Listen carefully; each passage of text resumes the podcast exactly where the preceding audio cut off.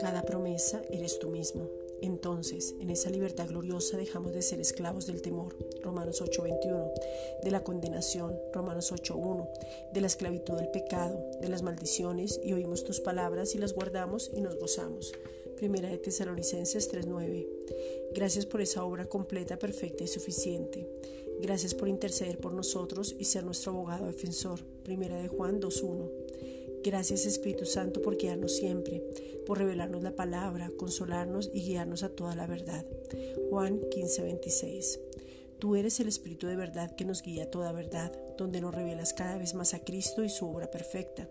Te conocemos porque moras en nosotros y estás con nosotros, pero queremos conocerte más. Juan 14:17.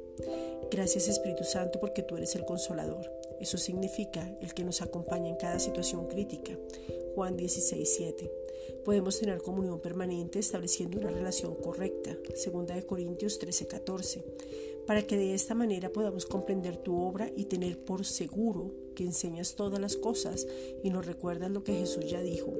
Gracias por habernos convencido y por guiarnos a toda verdad. Juan 15:26. Gracias Espíritu Santo por el sello de la redención en nuestras vidas, Efesios 4:30, porque conoces, eres sensible y nos revelas las cosas de Dios, Primera de Corintios 2:11, y te revelas a ti mismo para enfocarnos. Gracias, muchas gracias.